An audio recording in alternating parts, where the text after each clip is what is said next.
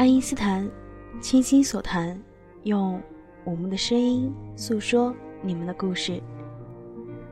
大家好，这里是爱因斯坦网络电台，我是主播素白。今天要带给大家的故事，你来过，我才难过。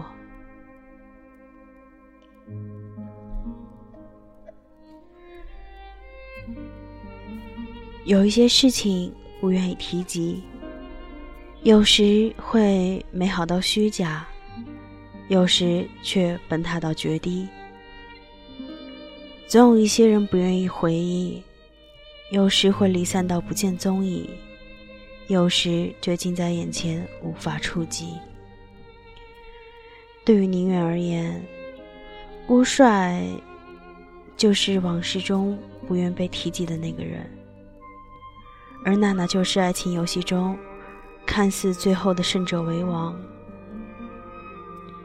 每个人心里都有这样一段感情，一想起来，或许百爪挠心，话到嘴边却无从说起，最后只能默默的说：“别提了。”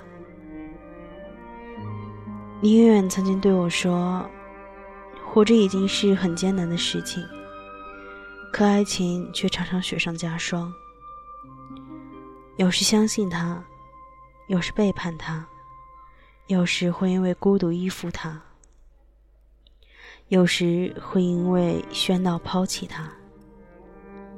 爱不会友善的对待每个人，爱会给你一副野兽的嘴脸，把你身上最后一点自尊和骄傲撕扯干净，换你一张血淋淋的皮囊。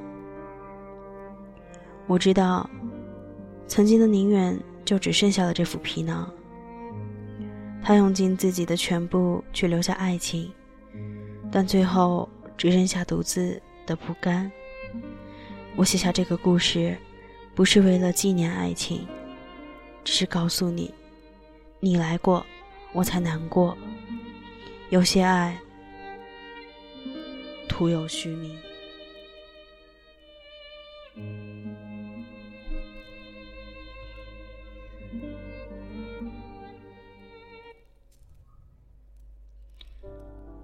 宁远在很多人眼里都是果决的女神。她用三年修完了大学的课程，提前开始工作。她用自己百毒不侵的心，提前进入社会。她也在各种复杂的社会框条里找到了适合自己的加以利用。她办事简单直接，说话直击要害。很多人都说宁远是新时代的女强人，但只有我，这个他最好的朋友知道，宁远的坚毅和果决，不适用于爱情。故事发生在二零零五年的夏天，正午的五道口几乎没有人。宁远戴着耳机穿过校园，来到这里，喝了一碗冰粥。耳机里传出的是哈尔滨的一家电台的广播。每天正午十有十分钟的新闻广播是他必听的。他是声音控。当他第一次听到这个男声的时候，他几乎发狂的爱上了这个声音，甚至对发出声音的这个男的产生了一些微妙的感觉。电台。主播在当时对于宁愿还是神秘的职业，他好奇那样的声音属于怎样的人，好奇声音是如何通过电波传到自己耳朵里的。中午的简短新闻播报只是这位叫做郭帅的主播一个客串，在每晚十二点开始的夜夜零点，才是宁愿心中真正属于他们二人的时间。宁愿一边喝粥，一边翻看着他给郭帅写下的博客留言。郭帅总是很有礼貌的回复，他有时不专业的意见，郭帅都表示真诚的感谢。渐渐的，他们成了网友。郭帅的播客有了宁远的连接，被放在最棒听友的那一栏。宁远兴奋极了，他甚至觉得有一天他们会成为真正的朋友。夏末的那天凌晨，郭帅做完节目直播，第一次拨通了宁远寝室的电话。每天晚上是宁远最开心的时间，他会提前洗好澡上床，躺在床上听郭帅的直播，用电话无线号上网参与节目互动，还用 QQ 和郭帅聊天。每周都会有主播在深夜直直播间的值班，郭帅是。周一、三、五轮班，他下了直播就会给他打电话。这对于宁远来说是从来没有的体验。他只要想到能和主播聊天聊到清晨，就兴奋的浑身颤抖起来。宁愿兴高采烈的和我分享他这种心情。当电话里一声。喂，传出来的时候，他发现自己喜欢上郭帅了。这份感觉，好似不是光明正大，好像只存在于黑夜，这是他的秘密，隐藏在深夜的店铺后。而他明白，他在自作多情。优秀的电台主播又怎么会喜欢一个什么都不懂的远在北京的学生妹呢？就这样，他们整夜畅聊，话题天南海北。宁远总是把头蒙在被子里，一个姿势保持好几个小时。秋老虎在北京依然炎热，头发上的汗水一滴滴滚落在床单上。宁远拿着手电给郭帅读书，郭帅给宁远讲单位的趣事。经常到了第二天天亮，两人依旧有说不完的话。有一天，郭帅忽然说：“你尝试过异地恋吗？”宁远一愣：“没有啊，我觉得异地恋很辛苦啊。”郭帅笑了一声：“那是因为爱的不够深啊。”宁愿赞同的说：“也是。”如果彼此喜欢，心的距离近，就算离得再远，也是可以在一起的。顾帅忽然神秘的说道：“我现在就特想谈一场异地恋，异地的恋爱。”宁远的心忽然跳得特别厉害，那是一种情感破土而出的激动，他强忍着内心的激动。装作淡淡的问：“哦，挺好呀，和谁啊？”顾帅说：“你。”宁远忽然默默不作声了，一时间各种情绪堵在心口，无法说出。他闭上眼睛，极力平复自己的心情。他口是心非的说：“你都不知道我长什么样子，而且……”我只是一个学生，你都工作了，我们恐怕……顾帅打断他的话，干笑了两声。怎么，你不敢？宁远一时间有些尴尬，顾玉理直气壮地说：“怎么不敢？谁怕谁？来啊！”那一年的秋天，宁远和郭帅在一起了。郭帅把他的播客链接单独拿出来分组。放在了又一栏，他还骄傲的展示给给我看。蓝屏手机里满满的短信，他和郭帅每天发短信有四百多条，收件箱放不下，就是恋恋不舍的看了一遍又一遍，挑出无关紧要的删了，剩下的被宁愿背得滚瓜烂熟。每天晚上。打电话到最后，挂电话，就要磨磨唧唧半个小时，那边说你先挂，那边说你先挂，这边说一起挂，那边说好的，然后又默不作声了，异口同声地说你怎么不挂呢？然后哈哈大笑，再重复这样的伎俩，乐此不疲，但宁远却乐在其中。他们在一起不久，郭帅的生日就要到了。他开玩笑问宁远要送他什么什么生日礼物，宁远却结结巴巴的没有下文了。后来郭帅知道宁远的生活费用完了，虽然他百般解释和阻拦，但郭帅依然在第二天给宁远打了三千块钱。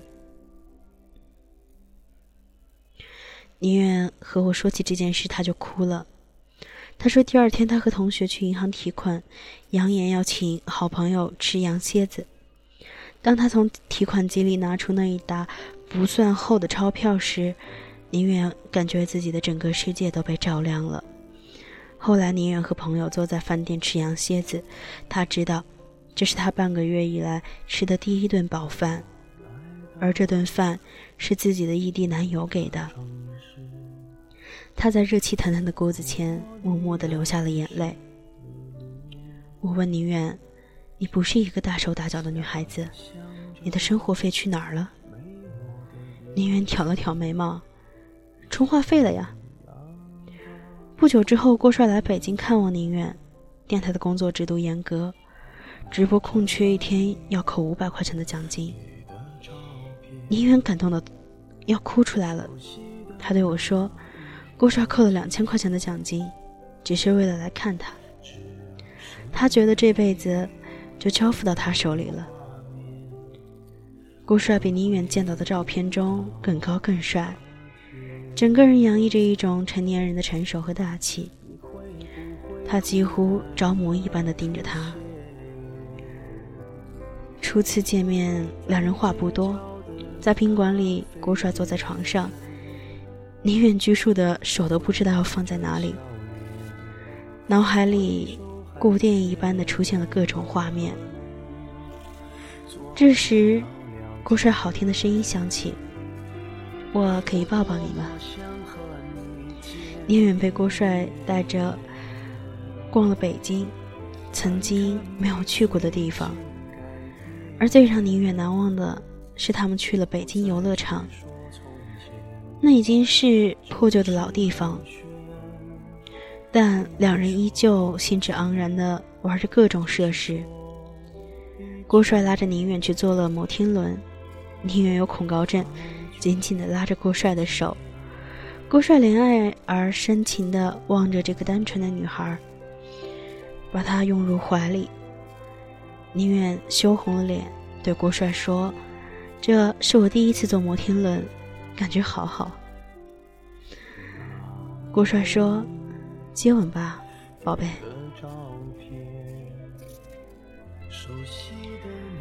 秋末的深夜有了寒意，郭帅和宁远的最后一夜显得那么漫长。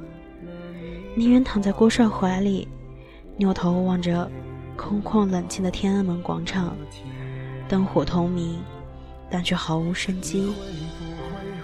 宁愿独自默默地流下了泪。郭帅问他为什么哭，宁愿擦干眼泪，摇摇头：“没事，只是想到你明天就要走了，心里难过。”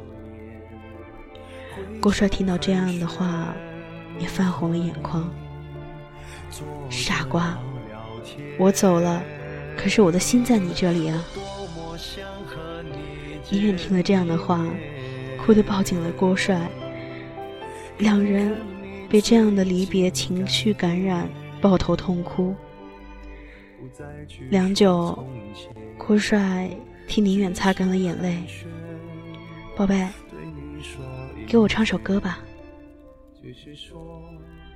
宁远扭，宁远扭过身去，看着因为寒露逐渐模糊的窗户，唱起了王菲的《夜会》。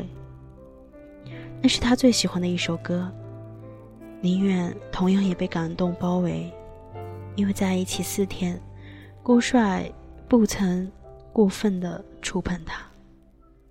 他说：“把宁远当做宝贝，不愿意过早的侵犯。”宁愿听到这样的话，感动到无以复加。顾帅回去之后，他们各自回到了各自的世界，各自开始各自的生活。开始看似越来越来越牢固的爱，紧紧的把他们绑在一起。他们的短信和电话越来越勤，只是在这其中，郭帅总是有意无意的提到来北京时宁远的照顾不周和孩子气。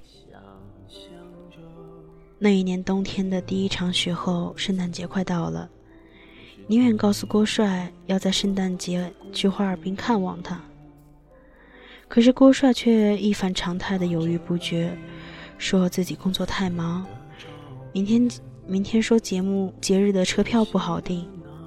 宁远没有多想，只是撒娇不依，郭帅只好作罢。启程前几天，宁远忽然接到一个陌生女人的电话，电话里的人自称是郭帅的同事。叫娜娜，宁远好奇的询问什么事，直到娜娜慢悠悠的说到说出了原委，宁远第一次觉得自己的天都要崩塌了，命运给他开了一个诺大的玩笑。娜娜说：“宁远，我是郭帅的女朋友。”那是一种什么样的感觉呢？宁远后来和我形容那种心情。就好像是曾经在，曾经在云里雾里的幸福，一时间被揭开了面纱。那种感觉不是跌入谷底，而是依然飘忽在半空，但脚下就是万丈深渊。自己就这样莫名其妙的当了小三。他想找一根救命稻草，却不知该望向何处。去哈尔滨的前一夜，郭帅深夜给宁远打电话，嚎啕大哭。他断断续续的解释，他已经和娜娜提出分手，却狠不下心对娜娜做出决绝的事情。他不想伤害任何一方，所以总是排犹豫徘徊在选择中。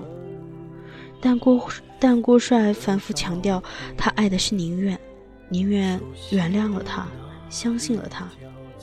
他懂得爱情中的包容，懂得信任的重要性。他给娜娜发信息：“我听说你和郭帅的事情了，他已经和你提出了分手，请你不要再纠缠他，我才是他的女朋友。”娜娜回复了信息：“傻逼，你就那么相信郭帅吗？他如果不爱我……”又怎么会央求我不让我走？如果他把你当做女朋友，又怎么会半夜进我的房间和我做爱？快醒醒吧，傻姑娘！你被男人耍了，就不要自己不要脸。宁远看到娜娜的短信之后，异常的平静。我曾经极力劝说他不要去，已经莫名其妙的受伤。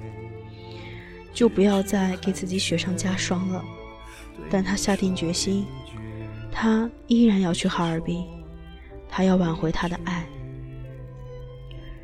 十二月二十四日，哈尔滨格外漂亮，橱窗上像是被涂了金粉。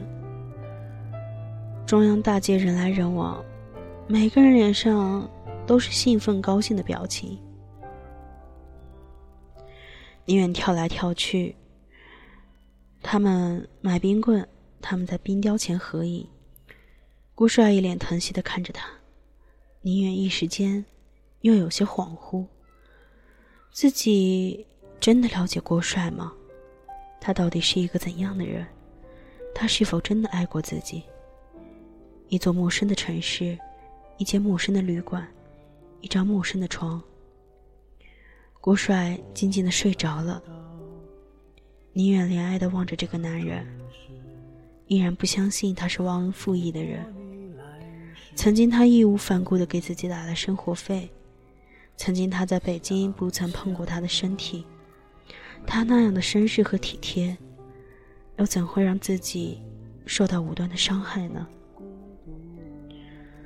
宁远正想着，郭帅的手机屏幕亮了。他第一直觉是娜娜发来的短信，再三思量，宁远拿起手机，屏幕上的提示，发件人是娜娜，上面写着：“老公，今天是我们在一起三周年，三周年快乐，永远爱你。”宁远轻轻的闭上了双眼，抑制不住的颤抖着双手。无声无息的把手机放回原位，默不作声。不久，郭帅醒了，要带着宁远去他家里小坐。郭帅家离旅馆不远，当他们打开房门的时候，里面已经坐着一个窈窕的女人。宁远心里咯噔一下，他知道是娜娜。娜娜以一种胜利者的姿态坐在沙发上，翘着二郎腿，斜着眼看着郭帅和宁远，嘴里冷冷的哼了一声。郭帅略微有些惊讶的问：“你怎么来了？”娜娜没有回答他，只是站起来走到宁远面前，眼神里全是鄙夷和嫌弃。“你来做什么？不要脸到这种地步，下贱！”宁远刚想反驳。娜娜抬起手扇了宁远一个耳光，他一个踉跄没有站稳，郭帅连忙过去扶他，冲着娜娜喊：“你干什么？”娜娜装作惊讶的表情对郭帅说：“我干什么？难道你没有看出来吗？我就干这个。”语音刚落，反手又甩了宁远一个耳光。宁远心中的怒火瞬间被点燃，从来没有人这样羞辱过自己。可他刚抬手和娜娜厮打，另一只手紧紧被拽住了他的手腕。宁远惊讶地转过头，看到郭帅一脸疲倦的表情，他的手紧紧地拽着自己的胳膊。郭帅忍不住大喊，宁远忍不住大喊。你放手啊！他抽我耳光，你怎么不制止？我要反抗，你怎么就不让了呢？你放手啊！宁远开始使劲挣扎，但郭帅的力气实在太大了。到最后，郭帅低吼了一声：“够了，宁远，不要闹了。”宁远听到这句话，眼泪唰的一下就流下来了。他默默的后退。不可置信的喃喃道：“我闹？你觉得我是在闹？我已经容忍这么久了，我真的已经非常克制自己。你竟然说我在闹！”郭帅刚想开口说话，宁远哭着冲下楼。他隐隐约约听到身后娜娜胜利般的冷笑。还有一记重重的叹息声。宁远只听到最后两个字：“婊子。”哈尔滨的深夜是实在是太冷了。郭帅没有追下楼，宁远不知道自己在哪里，不知道去哪里。他逆着人流的方向，一个人慢慢的走，脑子里。一团浆糊，失去了思考的能力，眼泪像是断了线的珠子，大颗大颗的顺着脸颊落下来，左右脸颊火辣辣的疼。终于，宁愿不顾周遭人的异样目光，坐在马路边放声大哭起来。远处教堂的钟声悠扬的响起。不远处，人群爆发出了震耳欲聋的欢呼声。宁远擦干眼泪，抬头看着天空。十二点刚过，圣诞节到了。宁远在心里慢慢的说：“圣诞节快乐，宁远。圣诞节快乐，郭帅。”后半夜，哈尔滨下雪了。宁远从来没有见过这么大的雪，鹅毛大雪的形容已经远远不够了，像是一张张被撕碎的纸片从天空丢下来。宁远一人顺着街道独自走着，不一会儿，身上的雪已经落满了。周围三三两两的人嘻嘻哈哈，举着伞经过。唯有宁远一个人走在这座陌生的城市。宁愿知道郭帅不会再来，没有人关心，没有人问候，甚至没有一条祝福自己圣诞节快乐的信息。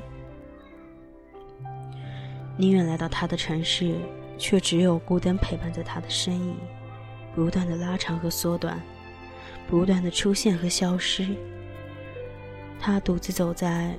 与他近在咫尺的空间，却逐步远离他的世界。宁愿不再哭泣，寒冷让他渐渐丧失了意识。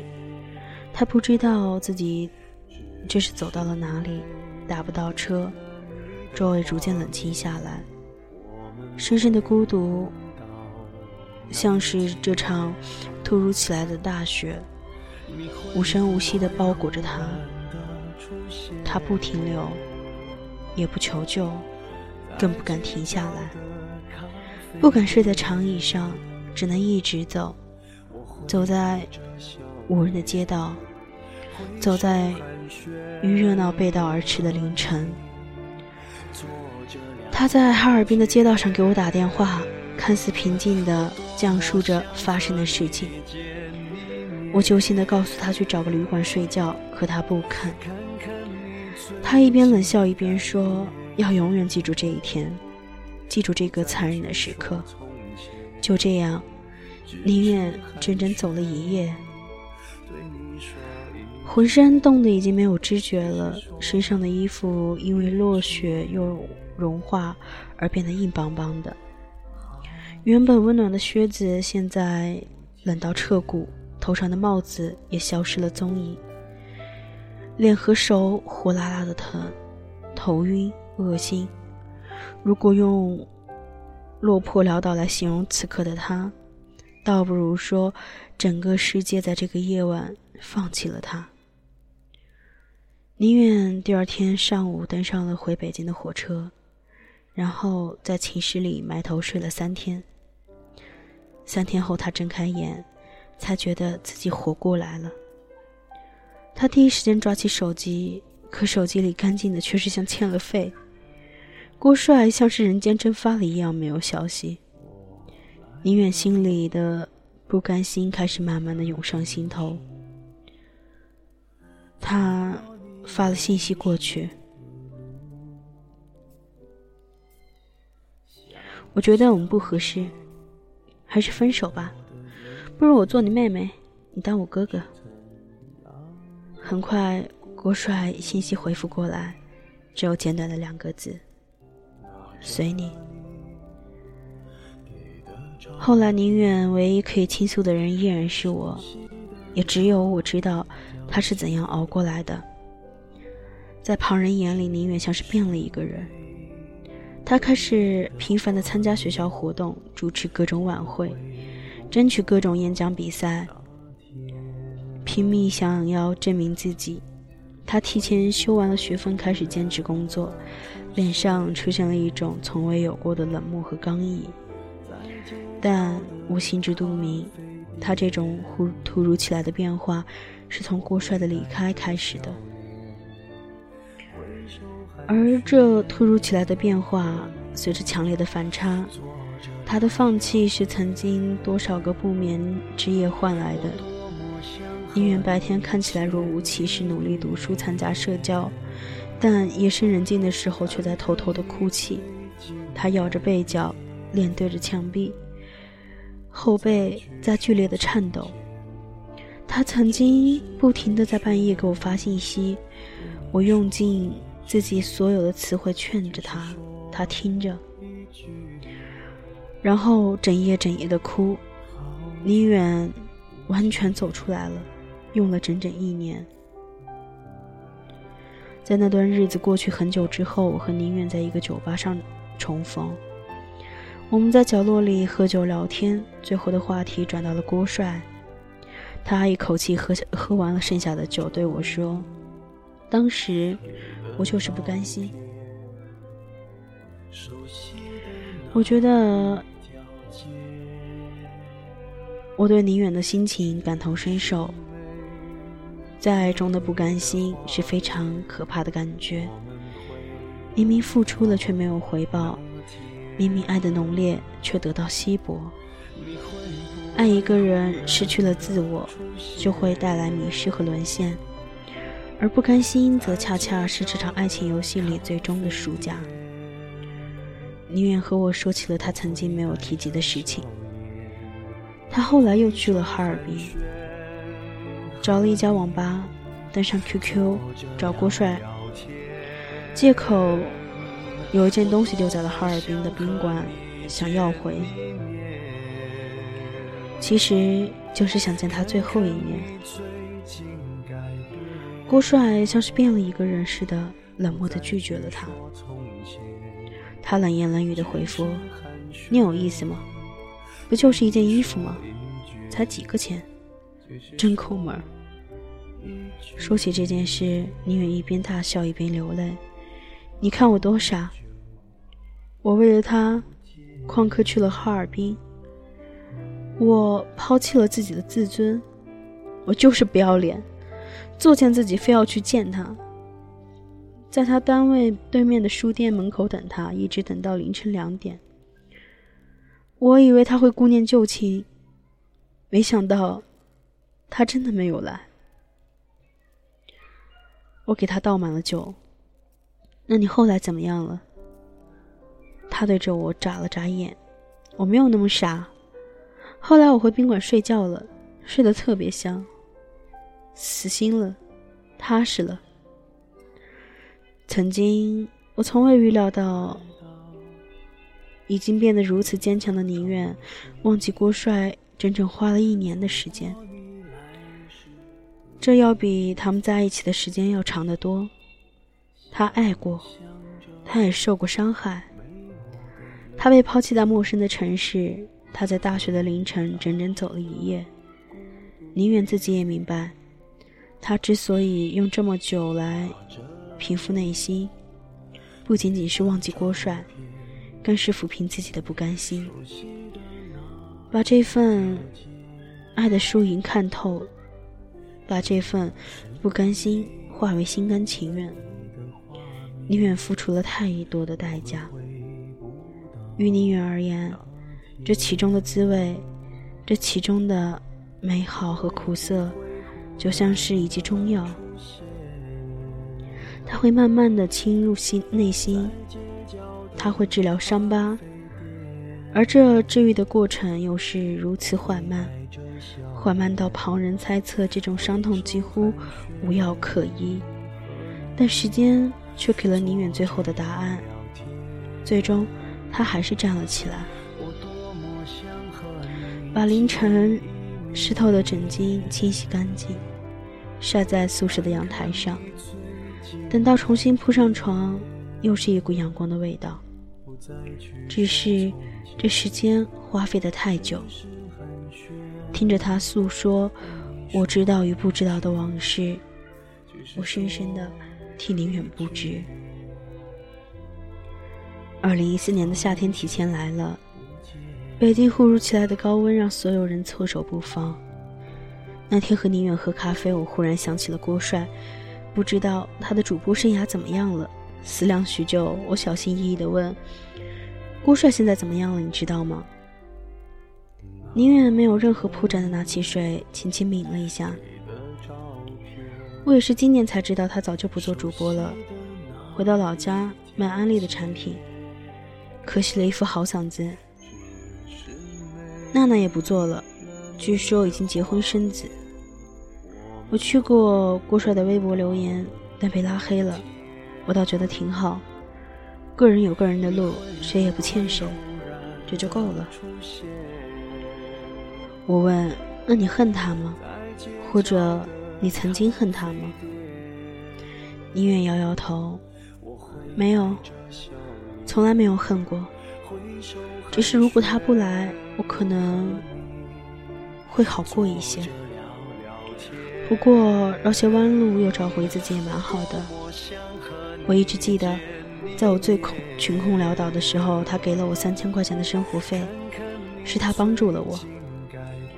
到最后，我和宁远都有些伤感。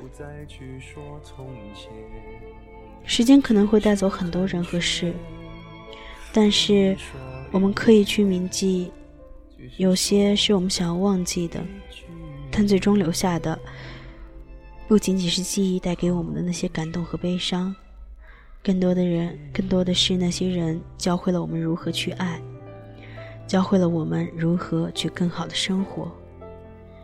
宁愿能够成为今天这个样子，也是那些人和事所赐，或者是曾经自己赋予的，那个半夜偷偷打电话给他的，那个有诸多苦却不言不语的他，在大雪中独自行走的他，那个不甘心默默等待的他，那个半夜默默哭泣的他。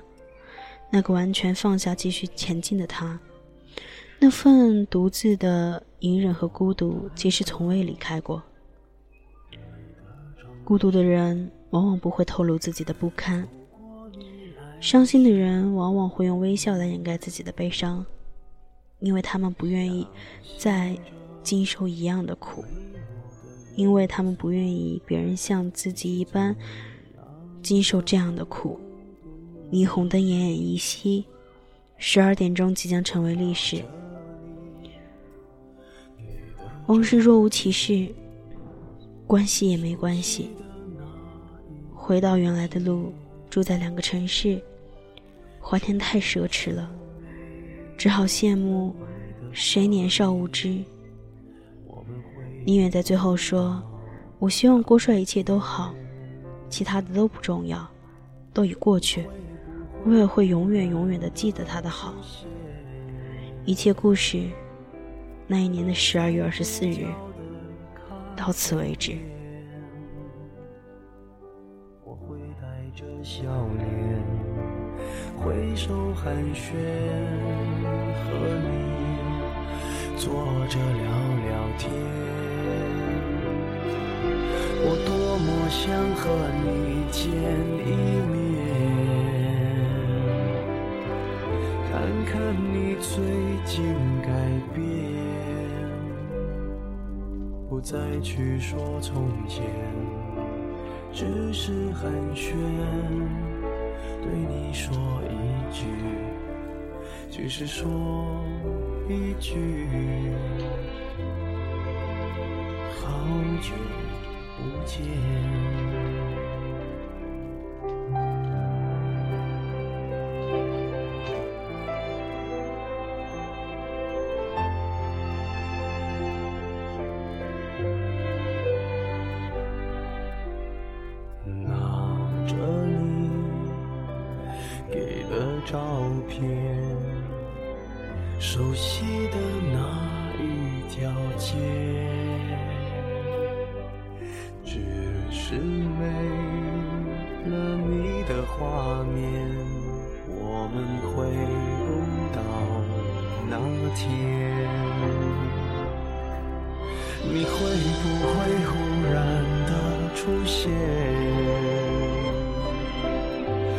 在街角的咖啡店，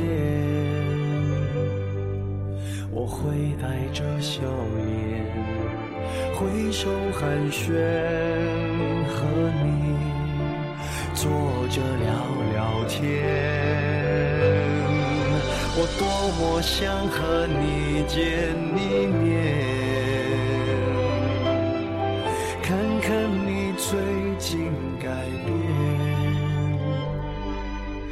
再去说从前，只是寒暄，对你说一句，只是说一句，好久不见。